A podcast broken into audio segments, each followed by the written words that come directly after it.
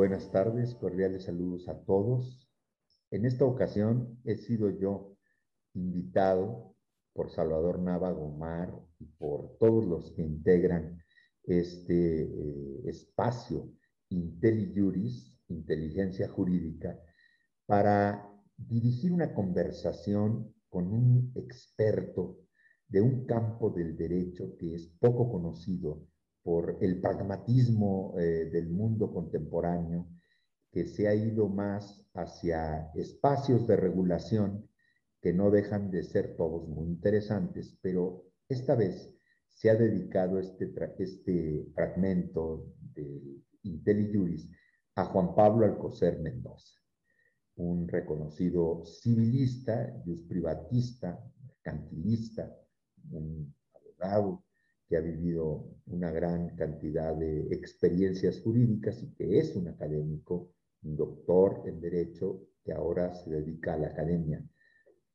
Casi de tiempo completo porque sigue alternando sus funciones como litigante, como abogado, que postula causas. Y en este caso nos vamos a dedicar estrictamente a una de las facetas de su trabajo, que es el trabajo de litigante o apoderado de causas de nulidad matrimonial, que es un asunto que nos conecta estrictamente con el derecho canónico y que es un tema que para algunos puede parecer una situación, pues sí, poco, poco conocida. Así es que es la oportunidad que Juan Pablo Coser nos digas primero, Juan Pablo, eh, en qué consiste tu función y cómo podemos conocer algo del derecho canónico pero que no sea, eh, vamos a decir, espeso para la audiencia, que, la, que la referencia no sea tan técnica, que la haga, pues, espantar a nuestros seguidores. Sí. Pues le doy las gracias al auditorio de hoy en la tarde, te doy las gracias a ti, Paco, a Salvador, a José Ramón Cosío, por haberme aceptado ya con ustedes me dijo Salvador, ya vente con nosotros, Juan Pablo, le dije que sí. Con respecto al tema, eh, querido Paco, eh, el derecho canónico se puede decir que es el derecho interno de la iglesia.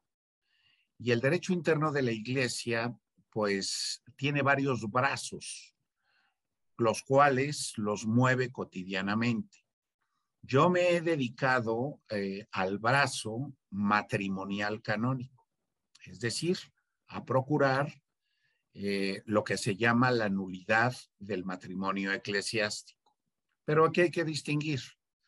La nulidad del matrimonio eclesiástico no es un divorcio canónico, mucho menos es un divorcio civil. ¿Por qué? Porque cuando alguna pareja decide divorciarse, lo puede hacer el día de hoy de la manera más sencilla posible. Existen ya caminos civiles para divorciarse, digamos, en muy poco tiempo.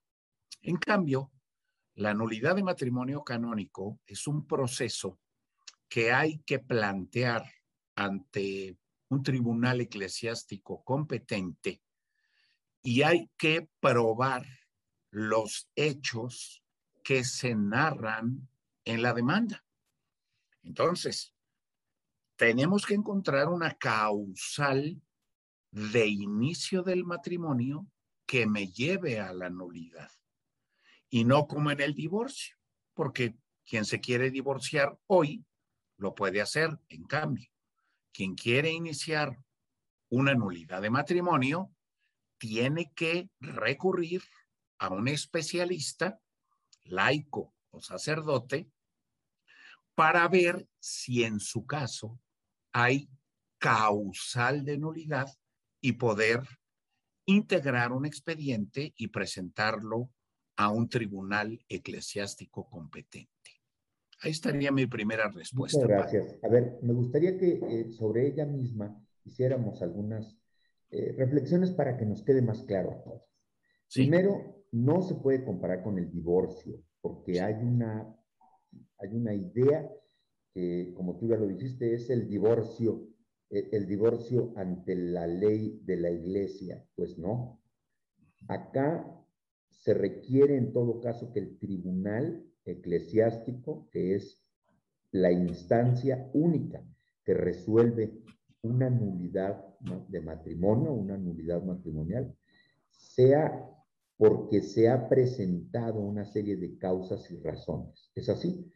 Y que éstas puedan ser consideradas como las que podría llegar a esa solución, que es una solución extraordinaria, porque se presume que quienes se casaron por la iglesia, la iglesia católica, eh, tienen un compromiso, juran ante un altar y ante Dios que ese vínculo será para siempre y que incluso reza la, referencia que hace el clérigo cuando eh, administra el matrimonio, eh, dice, lo que Dios ha unido, que no lo separe el hombre. En esa vieja eh, consigna, vamos a llamarle así. aquí la cuestión es entonces que no es porque ya no te quiero, porque ya no me gustas, porque ya no nos sentimos cómodos o a gusto. Es una situación, sin embargo, que el pragmatismo del mundo actual, en el pasado había todo un, había todo un, un denso proceso siempre ha sido difícil conseguir la anulación matrimonial, Juan Pablo. Mira, eh, evidentemente la nulidad de matrimonio tiene causales que son las limitaciones al derecho natural que tiene toda persona para contraer matrimonio, mientras el propio derecho de la iglesia no se lo prohíba. Eh, no es difícil iniciar un proceso de nulidad de matrimonio. Es más, yo diría que hoy la Iglesia Universal y la Iglesia Mexicana han abierto cauces y han abierto, eh, digamos, conocimientos a través de cursos y a través de exposiciones y a través de libros en donde explican el por qué una persona o un cristiano que tiene duda acerca de la validez de su matrimonio, duda, puede presentar por escrito, conforme a lo que pide el código, su caso al tribunal. Y el tribunal de la iglesia tiene una doble obligación. La obligación jurídica de recibirlo siempre y cuando esté bien escrito y bien planteado el asunto y la obligación moral de impartir justicia eclesiástica con equidad canónica. Pero no es difícil, es cuestión de estudiar los hechos sucedidos en el tiempo de las dos personas que van a ingresar o a litigar en el tribunal para identificar la causal y de ahí hacer un planteamiento que vendrá con pruebas, con contrapruebas, con contestación de la demanda, con alegatos de los abogados, con la intervención del defensor del vínculo sagrado, que es muy importante. Me gustaría que nos ahí, Juan Pablo, con ese defensor del vínculo, porque quienes han llevado o han vivido como consortes, bueno, consortes quizás es un término eminentemente jurídico, y obedecen más al, al derecho civil, pero al derecho familiar, eh, pero más bien como esposos, porque ese es el término que se reconoce. Sí, esposos. Como esposos que enfrentan una eh, situación de causa de nulidad matrimonial que están a la espera eh, de lo que éste resuelva. Y aquí, a diferencia del divorcio voluntario, que ya cada vez es el más eh, vamos a decir, más cómodamente, eh, el que más vemos de cada día. Sin embargo, aquí hay una, una problemática porque de suyo. Hay un defensor del vínculo que va a oponerse, vamos a decir así, a que esto sea un contentillo, una mera eh, cansancio, una fatiga de la, del amor ofrecido ¿no? en el altar. Y que, y que esto no sea una solución de esas huidiza eh, cobardona para abandonar el vínculo matrimonial en gusto o en comodidad, ya dijo, hasta capricho de una de las partes. Mira, el defensor del vínculo sagrado eh, recae el nombramiento tanto en un sacerdote como en un laico. La ley canónica autoriza que el laico o el sacerdote ejerzan la función de defensor del vínculo. Ahora, ¿qué hace? ¿Cuál es su trabajo? ¿Cuál es su chamba? Perdón la expresión coloquial. Su chamba es analizar el expediente en concreto y dilucidar si lo que ve ahí en la demanda y en la contrademanda, en las pruebas sobre todo, practicadas a ambos consortes, hay o no rastros de matrimonio. Si él encuentra que no hay rastros de nulidad, es decir, que el matrimonio se llevó a cabo de una manera correcta y que el matrimonio vivió sobre todo en los primeros años de manera sana, de manera válida, pues va a tener que oponerse a la declaración de nulidad del matrimonio dando razones jurídicas del por qué lo hace. Por el otro lado, la parte que quiere la nulidad podrá contestarle al defensor del vínculo sagrado con un escrito diciendo por qué sí los jueces deben de declarar la nulidad de un matrimonio concreto. Entonces, la figura del defensor del vínculo es una figura importantísima. Y recuerdo bien al doctor Alberto Pacheco Escobedo, que continuamente les llamaba la atención a los defensores del vínculo del tribunal con una frase lapidaria, Paco. Defiendan el vínculo. Ese es su trabajo. El trabajo de los otros funcionarios será administrar justicia. El trabajo del abogado procurador será eh, solicitar la nulidad y probarla. O también coadyuvar el otro abogado con el defensor del vínculo para que la presunción del canon 1060 se haga realidad. ¿Cuál es esta presunción, Paco? Que el matrimonio goza del favor del derecho, que es válido hasta que no se declare lo contrario por una autoridad competente. Juan Pablo, aquí tocaste un punto que conviene para el auditorio, para la audiencia. Muchos seguros somos creyentes, somos probablemente católicos, y, o cristianos y finalmente algunos o muchos quizá nos hayamos casado por la iglesia. Y sin embargo, este tema lo vemos siempre como una solución de esas, eh, bueno, pues poco apetecible. Claro está y qué bueno que así la viéramos, porque con mucha comodidad ahora hay muchos divorciados que ya no buscan tampoco la solución divina de esa situación mm, en la que ya dijimos, lo que Dios unió, pues sí lo está separando el hombre en términos de comodidad o conveniencia. Por las razones que haya, ¿eh? no vamos a entrar ahorita eso porque ese es el, el divorcio eminentemente civil.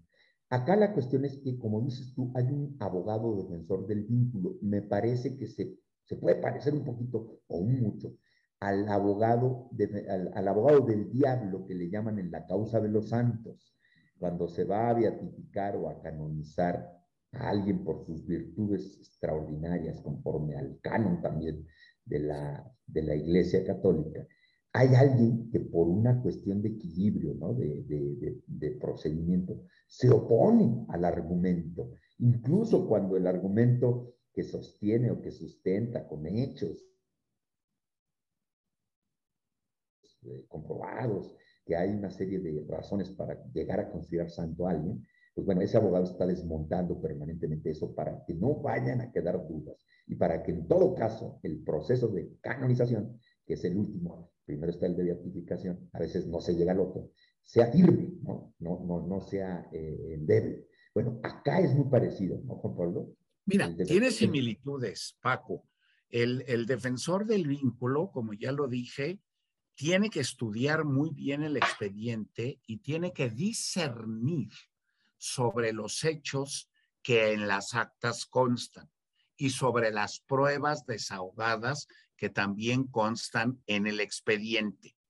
Y según sus conocimientos canónicos, debe decirle al turno colegiado de jueces si en su experiencia, ciencia y probidad, ese matrimonio que tiene en su escritorio en el expediente se celebró válidamente y con el paso del tiempo siguió siendo bueno, pero se descompuso a lo largo de la vida. Pues si estamos en el supuesto de que se descompone a lo largo de la vida, el matrimonio no es nulo, es fracasado. Pero si estamos en el supuesto en que se descubre que desde el inicio del matrimonio se encarna en alguna de las causales de nulidad matrimonial, el defensor del vínculo tiene que tener la sensatez, el valor y la obligación de decir, me someto a la justicia del tribunal. Esa frase lapidaria significa que no se opone a la declaración de nulidad del vínculo. Y estamos viviendo épocas difíciles. Te cuento que los defensores del vínculo, conocedores, expertos, eh, bien preparados, no son, no, no abundan no como en otras épocas de hace 30 o 40 años. Hoy no abundan. Hoy abundan, desafortunadamente, defensores del vínculo, desconocedores de la materia, inexpertos y que ponen en peligro lo que dice el canon 1752, Paco, la salvación de las almas, precisamente. Porque si se equivoca el defensor del vínculo y convence a los jueces de ese error o conocimiento falso de la realidad, pues ya metió en un problema muy serio a un matrimonio, digamos que sí era matrimonio y el defensor del vínculo decía que no había oposición para que se declarara nulo o al revés, siendo un matrimonio válido, el defensor del vínculo se equivoca y entonces le dice a los jueces que no hay problema con la nulidad y lo declaran nulo cuando ese matrimonio de entrada y de en medio y de salida fue bueno. Entonces, la labor es sumamente delicada de conciencia, de conocimientos y de experiencia. Juan Pablo, la verdad es que tú como un experto y además como un abogado autorizado. ¿Has sido tú alguna vez defensor de vínculo o solo has sido postulante o postulador, como se le llama en este caso, de la causa? muy buena pregunta, muy buena pregunta. Mira, yo he sido juez de primera instancia, de segunda instancia, abogado procurador, abogado procurador ad casum, a casos concretos, por parte del el tribunal eclesiástico. Y solo en alguna ocasión, en mis 40 años de litigio, solo en una ocasión me permitieron ad casum ser defensor del vínculo, estar del otro lado de la mesa.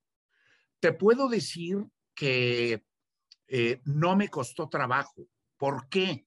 Porque cuando uno encarna la norma jurídica canónica, la maneja bien, pues únicamente es estar del otro lado y ver con claridad si ese matrimonio de inicio inicia bien, ¿verdad? O si ese matrimonio de inicio inicia mal y es merecedor de una nulidad. Pero la labor de defensor del vínculo me gustaría hacerla en un futuro y evidentemente colaboraría yo con el bien común matrimonial y con el bien común de la iglesia, pues con mis conocimientos y con mi experiencia y darle a los matrimonios lo que verdaderamente merecen. O es nulo o es válido. Así de fácil. Ahí está el punto. El dilema es que no hay medias tintas. Así es. hay nulidad que puede ser consustancial a un matrimonio que no tenía por qué haberse dado. Y entonces, como la nulidad es, al fin de cuentas, la negación de algo conforme a al derecho, al buen derecho, pues bueno, viene un tribunal que reconoce la existencia de la nulidad y entonces eh, eh, disuelve, en este caso, ¿sí? Eh, eh, o no, anula el vínculo que se estableció formalmente, pero que materialmente no tenía pureza, no tenía Exactamente. como tú lo dices, ¿verdad?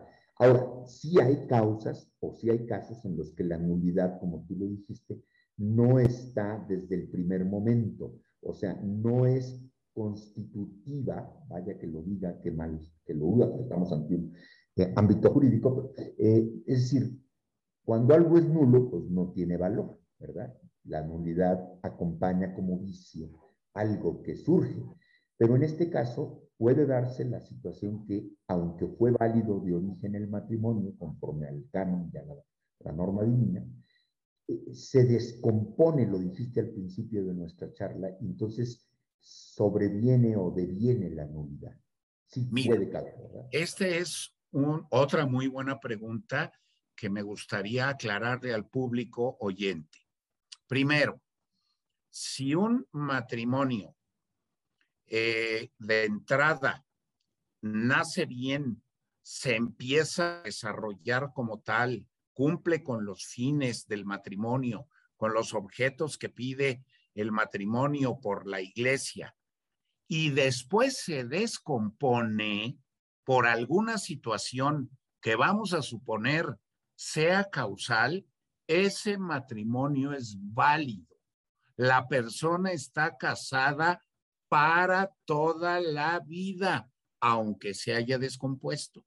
Lo que sucede es que el matrimonio entonces es fracasado, pero no nulo ab inicio, desde el inicio. Entonces lo que hay que discernir como decía el padre don Joaquín Escalante Cortina, hay que discernir con mucho cuidado los hechos que van a anteceder a un proceso de nulidad. ¿Cuáles son esos hechos, Paco? Bueno, la amistad de las personas, el noviazgo, cómo se llevó a cabo, la decisión de matrimonio, los preparativos de la boda, el matrimonio mismo, que los contrayentes son los ministros del sacramento. Aquí el sacerdote juega una función de bendecir y es un testigo de calidad, pero el sacramento se lo dan los propios esposos. Luego, la consumación, la luna de miel y por último, la convivencia conyugal. Entonces, todos los funcionarios del tribunal, llámese abogado, notario, eh, defensor del vínculo, juez de primera instancia, juez de segunda instancia, deben de focalizar con absoluta precisión los hechos de inicio de matrimonio, que por supuesto pueden venir desde la amistad y del noviazgo de atrás hacia adelante, deben de focalizarlo y deben de focalizar también si ese hecho narrado se prueba debidamente desde el principio del matrimonio, ab inicio. Por eso no se vale solicitar una nulidad de matrimonio cuando se ha comenzado bien, se tiene dos, tres años magníficos y luego se fractura o se descompone. Ese matrimonio es válido porque hubo consentimiento matrimonial, Paco. Una vez me dijiste que una de las maneras más sencillas, pero más impactantes para reconocer que un matrimonio hubiese sido nulo es, dijiste, que no estuvo Dios. Desde la perspectiva, vamos a decir, filosófica, que no nos toca porque no somos ministros de culto y aunque tú seas un avesado experto en esta materia, desde luego que te has rodeado siempre de las formulaciones, como decías, citando a estos grandes y reconocidos eh, ministros de culto, eh, estudiosos de la defensa del vínculo y de la prosperidad de la fe a partir del matrimonio como sacramento, que es otra cuestión. Pero tú una vez me dijiste eso, es que ahí se comprobó que Dios no estuvo en ese matrimonio. Bueno, eh, el asunto más que filosófico, Paco, es teológico. Y es un asunto muy discutido entre los grandes teólogos europeos. Por ejemplo, Ratzinger, eh, Henri de Lubac, eh, Ranner, una serie de apellidos que son los gigantes de la teología, de la teología actual. Eh, la frase de que Dios no estuvo presente cuando se declara la nulidad de matrimonio significa que se declaró que no hubo contrato sacramento. ¿Qué es el sacramento? El signo eficaz que produce la gracia para los esposos. En consecuencia, si tiempo después un tribunal declara que no, que el matrimonio es inexistente o nulo, porque aquí es lo mismo, porque proviene del derecho germánico y de los judíos, si se declara en ese momento esa, esa realidad, no hay matrimonio, es no hubo sacramento. Ya la otra discusión de si Dios no estuvo presente en, en, ese, en ese matrimonio es una discusión meramente teológica, complicada, eh, difícil y que francamente habría que planteárselo a los grandes teólogos. A mí me gustaría, por ejemplo, todavía que en vida del, del, Papa emérito Ratzinger se pudiera dar una opinión en ese sentido. O de, de algunos otros que tenemos y que nos rodean, que son grandes. Vamos a regresar al terreno, al terreno ya, vamos a decir, ordinario de la gente que busca de una manera extraordinaria esto. Porque ya ves tuyo, en el pasado y no hasta hace mucho, divorciarse era implica y sigue implicando un costo muy grande, pero es un costo personal, es un costo íntimo, es un costo de un fracaso en una decisión de vida y por la vida. Pero desde la perspectiva de incluso estar bien consigo mismo, que tiene que ver con una cuestión de imperativo interior, ¿no? de fe, eh, la anulación ha sido casi siempre un alivio para aquellos que para aquel que la consigue, porque se siente aliviado de haber purgado un vicio del cual fue parte sin ser necesariamente, desde luego, el responsable. Eh, para decirlo así, en términos, vamos a decir, de justicia eh, terrenal. Hablas con verdad.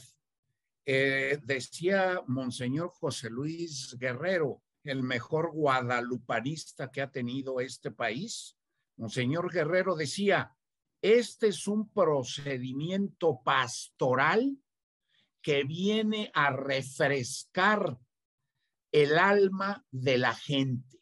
Es pastoral. ¿Eso qué significa? Que quien solicita una nulidad de matrimonio requiere en su interior rehacer su vida sacramental. Entonces, Paco, no basta únicamente el papelito, no basta únicamente presumir que un tribunal dijo este matrimonio es nulo eh, desde el inicio, no. Hay que comportarse con las consecuencias que trae la declaración de nulidad, porque tenemos casos, y yo los tengo también en mi oficina, de doble nulidad y me ha tocado uno en 40 años de triple nulidad. Sabrás que planteando una doble nulidad, el tribunal es mucho más específico y, se centra más en todo su trabajo jurídico. No digamos ya una tercera nulidad. Son rarísimos los casos, pero se suelen dar. Pero es porque quiero rehacer mi vida sacramental por eso pido la nulidad de matrimonio. Evidentemente hay otros motivos, mucho más vanos y mucho más superficiales, ¿verdad? Pero el principal que estamos platicando, pues es ese. porque, ¿sabes? El problema es que nos lleva otra vez al terreno de la conveniencia y del quedar bien, de la socialización de un asunto. Entonces, pues hemos visto muchos y tú has sido abogado de muchos de ellos y no puede mencionarse porque tú como abogado de algunos de estos famosos, para llamarlo así en un paquete amplio, no solo de políticos, eh, de empresarios, de famosos deportistas, de eh, famosos eh, artistas, etcétera, han buscado la nulidad. Y tú siempre, lo recuerdo porque me lo conversabas, o lo, muchas veces te lo escuché en alguna conversación o en alguna plática, decías, bueno, tu deber es advertirles que no estás tú, vamos a decir, facilitando una egoísta comodidad de decir, al caramba con esto, fue hace muchos años, me casé, estaba yo muy inmaduro, era yo un verdadero este, inconsciente y, y, bueno, me eché encima un problema de soportar a la otra persona en términos, vamos a decir, humanos. Pero el asunto es aquí ante Dios, ¿no? Es decir, este es un tema, por eso, de enorme conflicto. Y a ti te toca incluso también, a pesar de que tu cliente te buscó porque le inspiras confianza, porque el cliente te revela las cosas más delicadas que puedes escuchar, te vuelves un confesor eh, durante un momento, digo, durante la trama, ¿no? Es decir, para que tú puedas llevar una causa, tienen que primero el cliente, quien te busca, el esposo que quiere esta situación. A veces los dos, ¿verdad? Van y te dicen, mire, la verdad esto está feo, está podrido y necesitamos que usted nos lleve el asunto ante el Tribunal Eclesiástico para que de plano vengan los superiores de nuestro entendimiento de fe y nos resuelvan el problema. Entonces, pero cuando es un solo y está peleado a muerte con la contraparte, con el esposo o la esposa, se tiene que sujetar a un examen contigo, que es más poderoso que una confesión de esas de voluntad, de, modo propio. Porque aquí además hay, y yo creo que te ha pasado que algunos no aguantan la prueba, ¿no? De poderse sujetar. Mira, vamos por partes. Eh, evidentemente, mi política de trabajo es investigar si hubo matrimonio o no lo hubo. Pero también, como consecuencia de lo anterior, es decirle a los interesados no hay posibilidad para llevar su caso. Pida usted si quiere una segunda una tercera opinión, pero yo no se lo voy a llevar porque yo no veo el fumus bonis juris, es decir, el camino a la nulidad. No lo veo. A lo mejor otro colega mío o a lo mejor un sacerdote canonista sí lo ve. Vaya usted con él. Entonces mi política es no me voy a meter en un problema ni yo ni a mi cliente en decirle, sí, hombre, ¿cómo no? No, yo le saco el asunto y esto está muy sencillo. No, señor. Se tiene que decir y hablar con verdad y quizá manejar algunos porcentajes. Por ejemplo, estamos 50-50. ¿Qué significa?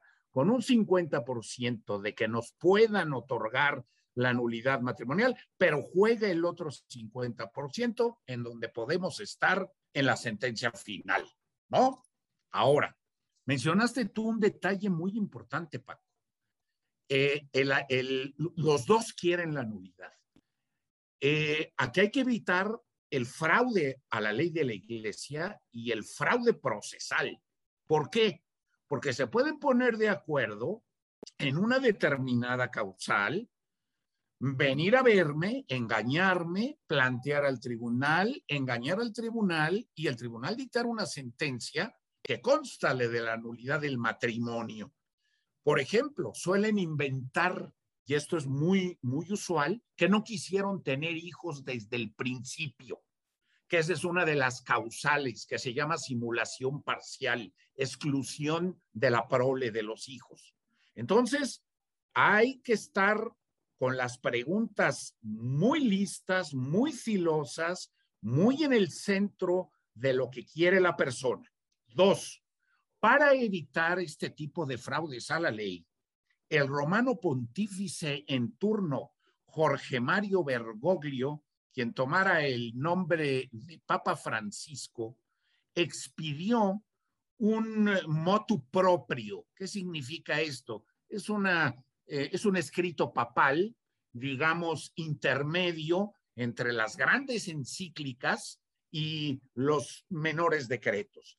Pero en ese, en ese documento, el Papa autoriza a que las dos partes se presenten al tribunal siempre y cuando la versión de ambos sea absolutamente igual en puntos y comas y que se tengan las pruebas de esa versión para poder comprobar que no están cometiendo fraude a la ley de la iglesia.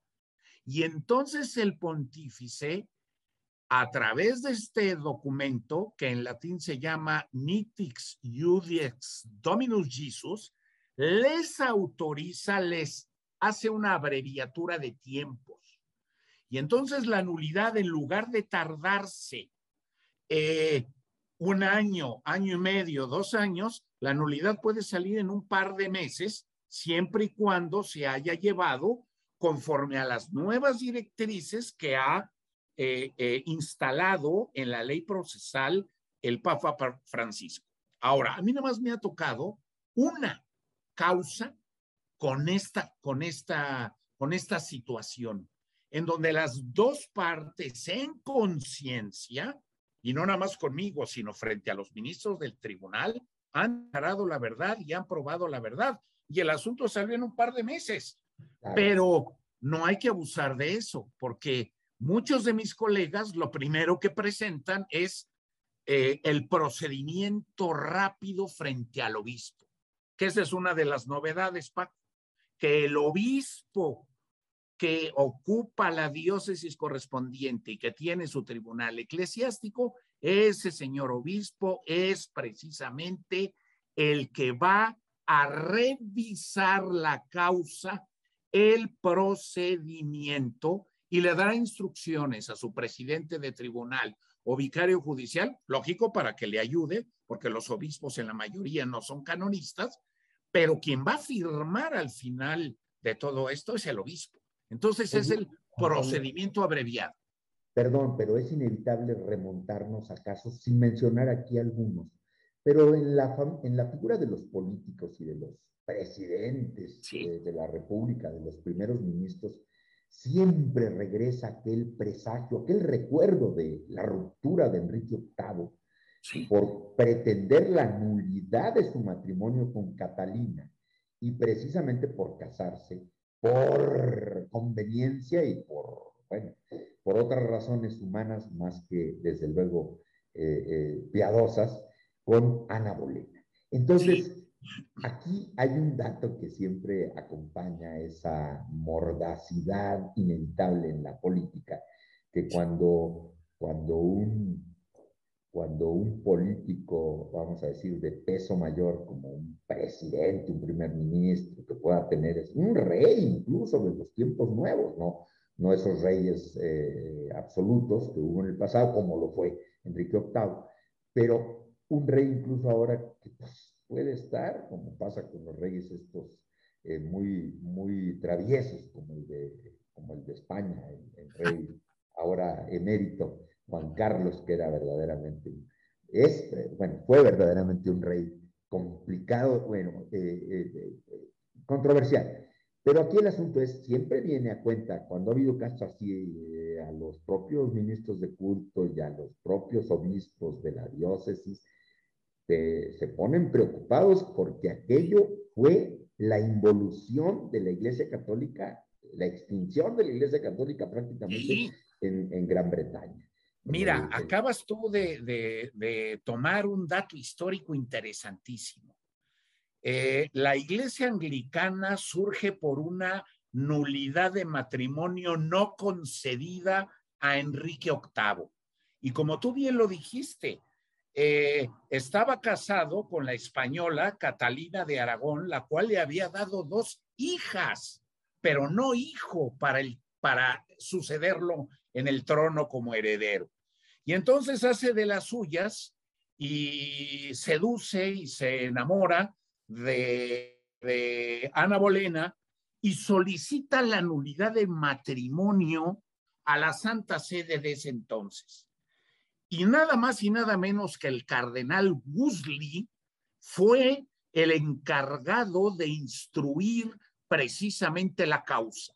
Y aquí surge también la figura de consejero de Santo Tomás Moro, que Santo Tomás Moro no estaba de acuerdo como buen jurista que era en que se declarara la nulidad de ese matrimonio. Pero el poder imperial de Enrique VIII empujaba a las autoridades eclesiásticas de la época para que se declarara la nulidad. No fue así.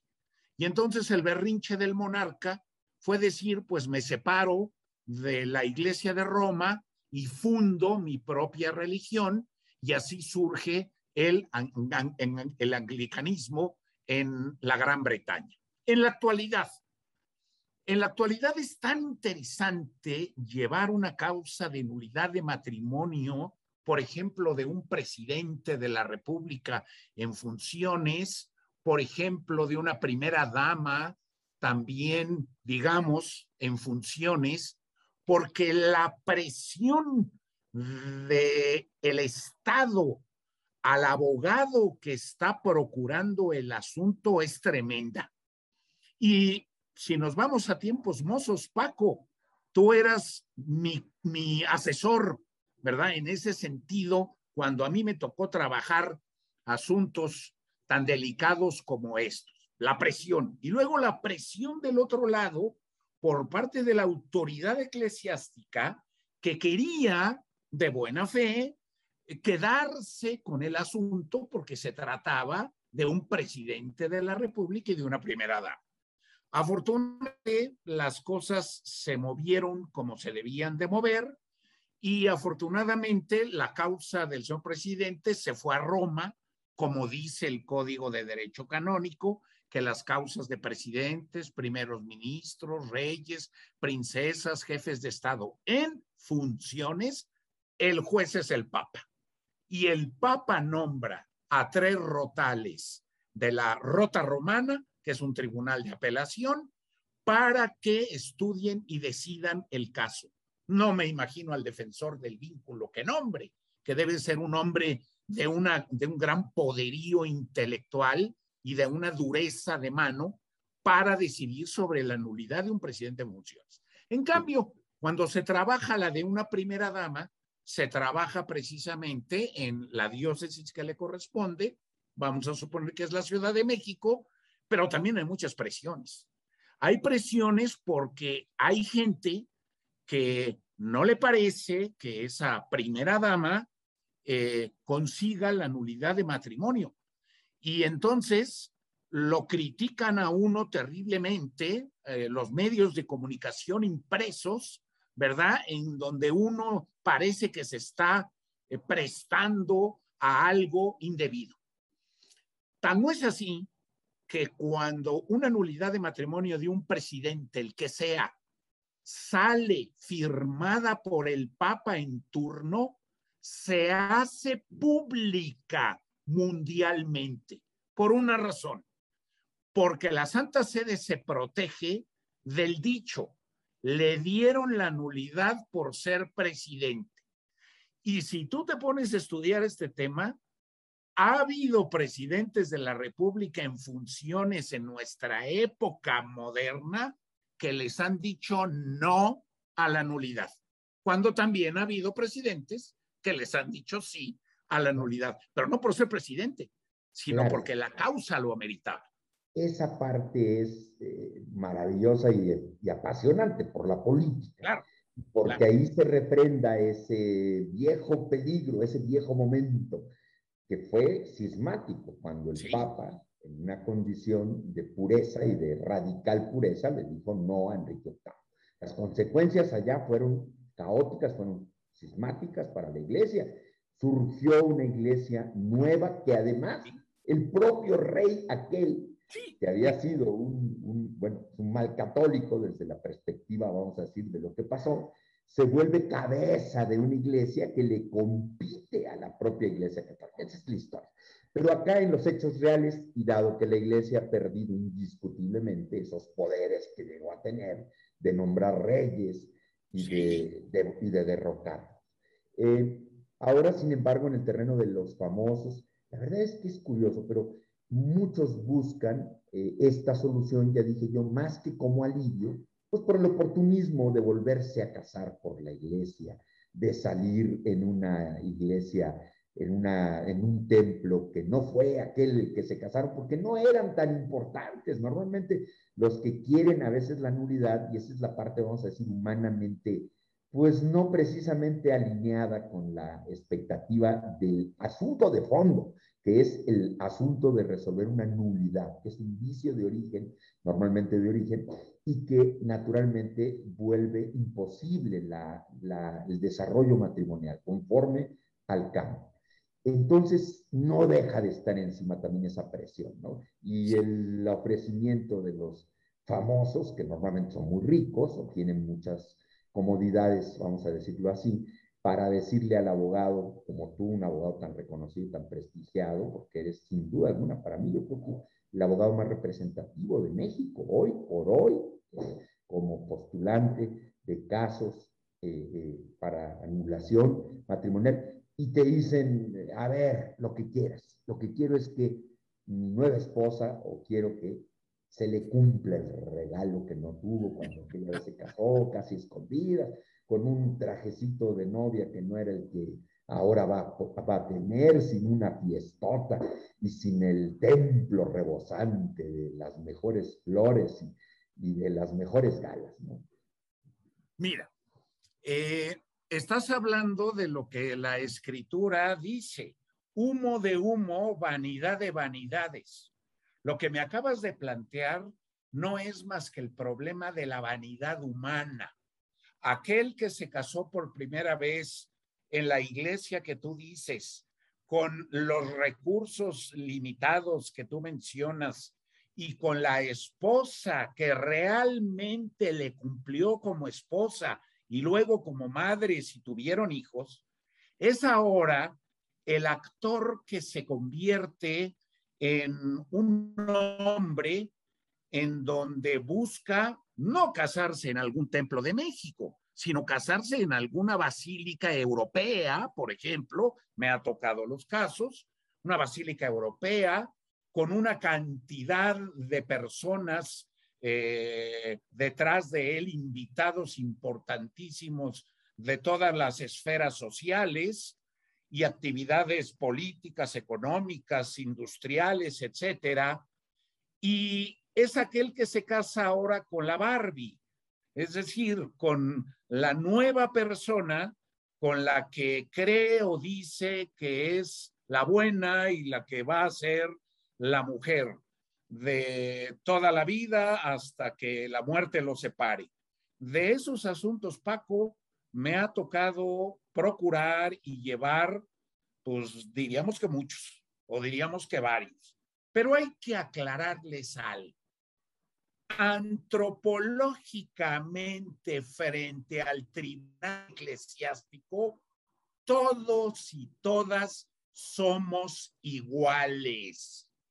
No debe de haber distinción alguna entre si el Señor es el primer empresario del país o si el Señor es el cuidador eh, que te abre la puerta del garage de tu edificio. Aquí somos todos en dignidad absolutamente iguales. Y yo se los digo. Y luego los jueces eclesiásticos tienen el deber moral de tratarlos precisamente de la misma manera, porque es muy humano, Paco, que cuando una personalidad de estas llega al tribunal de la iglesia, pues hay hasta un cierto, un cierto murmullo, ¿verdad? De que cómo irá la causa y cómo, y cómo se estará desarrollando. Te voy a contar un caso en abstracto. En una ocasión fui invitado a comer a un Sanborns por un juez muy famoso. un juez muy famoso que ya murió. Y entonces al llegar al Sanborns, me dice, me senté con él y me dice, oiga, que usted ya es famoso. Yo ya tenía más de 20 años en el tribunal de litigio. Y entonces yo, haciéndome el tonto, le dije, ¿y por qué soy famoso? Dice, hombre, pues porque usted lleva la causa del presidente en turno. Le dije, bueno, eso no me hace ni más famoso ni menos famoso. Me hace trabajar y estudiar más para poderlo sacar, porque si era de un presidente en turno, tenía que irse a la rota romana, ¿verdad? Para que lo decidiera el Papa también en turno. De ahí que este señor se puso un poco nervioso porque vio que mi reacción era de una solidez absoluta. Y entonces recurrió al, al, al, recurso eh, tan, tan eh, canceroso que tenemos los mexicanos de tratar de sobornarme. Y en el momento en que trató de sobornarme, le regresé lo que pretendía poner en mis manos terminamos la comida, se fue muy nervioso, se fue enojado conmigo y yo avisé a la autoridad eclesiástica máxima y avisé a la autoridad estatal máxima de que había sido yo objeto precisamente de un posible soborno. Esto fue en el año del 2001. Qué barbaridad. Juan Pablo, ya se nos va a acabar casi el tiempo y qué pena, pues, está transcurrido con, con eh, eh, vamos a decir, con rapidez. Ha habido muchas preguntas. Me gustaría hacerte unas rápidas, así de, de, pronto. Juan Pablo, ¿se hace rico un procurador de causas de libertad? No se vive de esto, no se vive de esto, eh, ni aquí ni en Europa, aunque claro, los europeos cobran mucho más caro que aquí. Aquí hay un arancel autorizado de 20 mil pesos por causa, más el, eh, eh, arancel del propio tribunal. Y evidentemente hay que solicitar un permiso para ver si le toca a una persona que es adinerada y si se puede cobrar un poquito más. Pero no se hace rico un procurador eclesiástico. Hay otra pregunta. Cada vez es cierto, aunque las bodas son muchas y tiene uno familia y uno es, pues sí, forma parte de familias de fe. Y pues bueno, las bodas de todos los parientes son permanentes y muy, muy, muy comunes.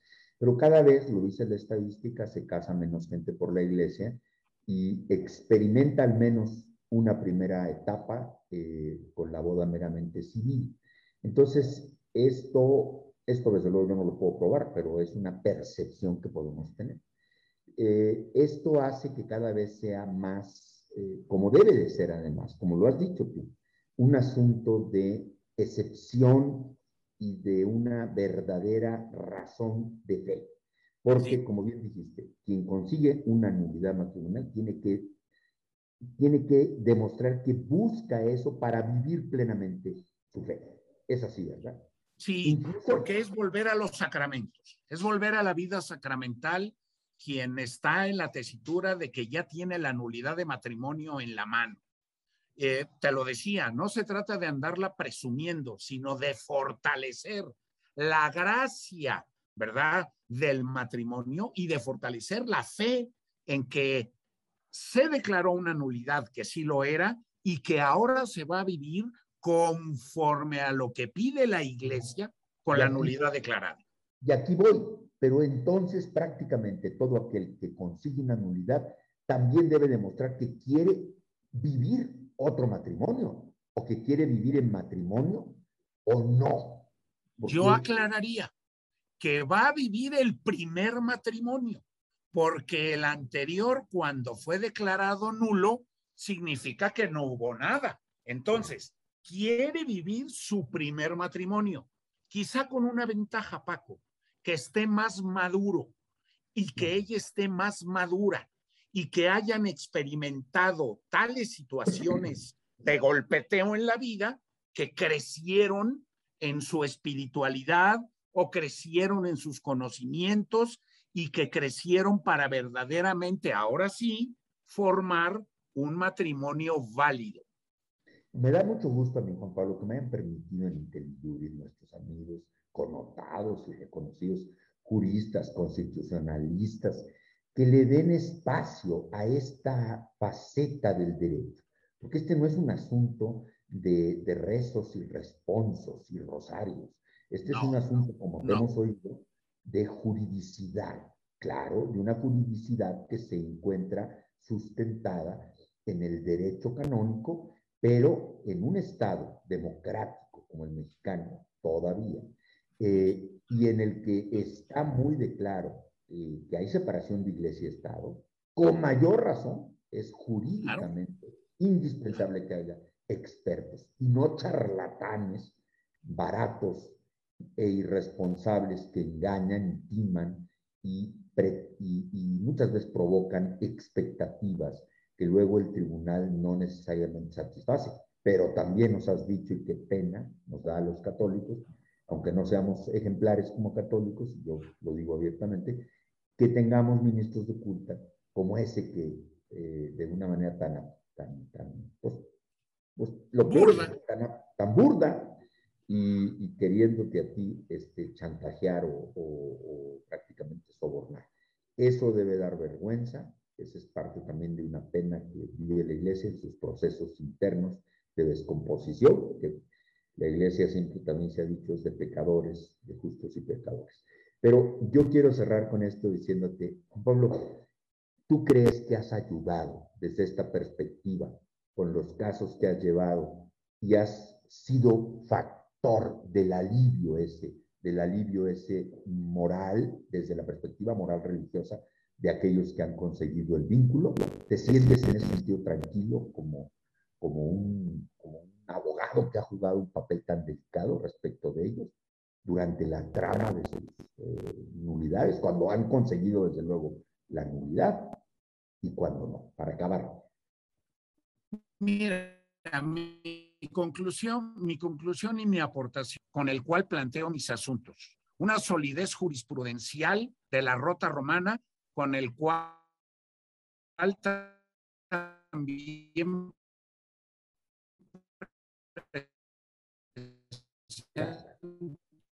mis asuntos, los hechos y la católica a través de su tribunal en resolver este tipo de situaciones. Y no solo He litigado en México, Paco, he litigado en Estados Unidos, he litigado en España y he litigado apelaciones en la rota romana, es decir, frente a la autoridad máxima que es el Papa. Entonces, eh, el punto clave aquí es, se tiene que ver a alguien con experiencia con experiencia foral. Paco, yo me hice autodidacta a los 22 años canónico eso lo narro en un libro que se llama Epítome Biográfico en el canal eclesiástico de Méxicamente, en donde voy personaje por personaje diciendo la verdad de lo que viví y de lo que padecí.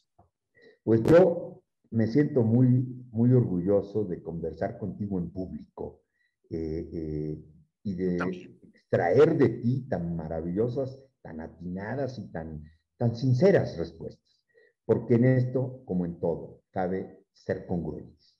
Tu congruencia profesional, tu solidez y sí la singularidad de un abogado que tenga los arrojos de siendo un buen eh, civilista y mercantilista y de siendo un buen profesor de universidad apegado a la, a la ciencia jurídica, también haga que se entienda que la ciencia jurídica también tiene una parte relacionada con este campo que todavía es poco conocido. Te mando un abrazo muy fuerte, agradezco a IntelliJuris que nos hayan dado espacio, a Salvador Nava, al ministro Posillo, a Pérez de Hacha, nuestros queridos abogados eh, reconocidísimos, encumbrados, y que nos hayan puesto a ti y a mí, con esa amistad que además nos une, al margen de ir a dialogar frente a todos. Pues yo tendría también la oportunidad de despedirme primero de ti, que hemos tenido un diálogo muy fructífero. En segundo lugar, de, a Inteliuris, a Salvador Nava, a don Pérez de Hacha, a José Ramón Cosío, y que avisarle al público que me toca dar cuatro o cinco clases en el mes de noviembre sobre diversos temas que ya el temario lo tiene mi querido amigo eh, Pérez de Hacha. Entonces, no me despido, sino es un hasta luego y nos vemos en noviembre en las clases concretas. Mi querido. Pues ahí espero que te siga, porque hubo mucha gente interesada, nos están felicitando, pues que hubiera yo querido leer sus mensajes, pero muchos de ellos son casi todos prácticamente, afortunadamente, de eh, reconocimiento y de gratitud por lo atingente y lo conveniente de esta charla. Nos vemos y espero que nos vemos los amigos de IntelliJuris a hacer este papel de entrevistado. Gracias de verdad. Muy bien. Hasta pronto, Juan Pablo. Gracias al público, gracias al público y a ti.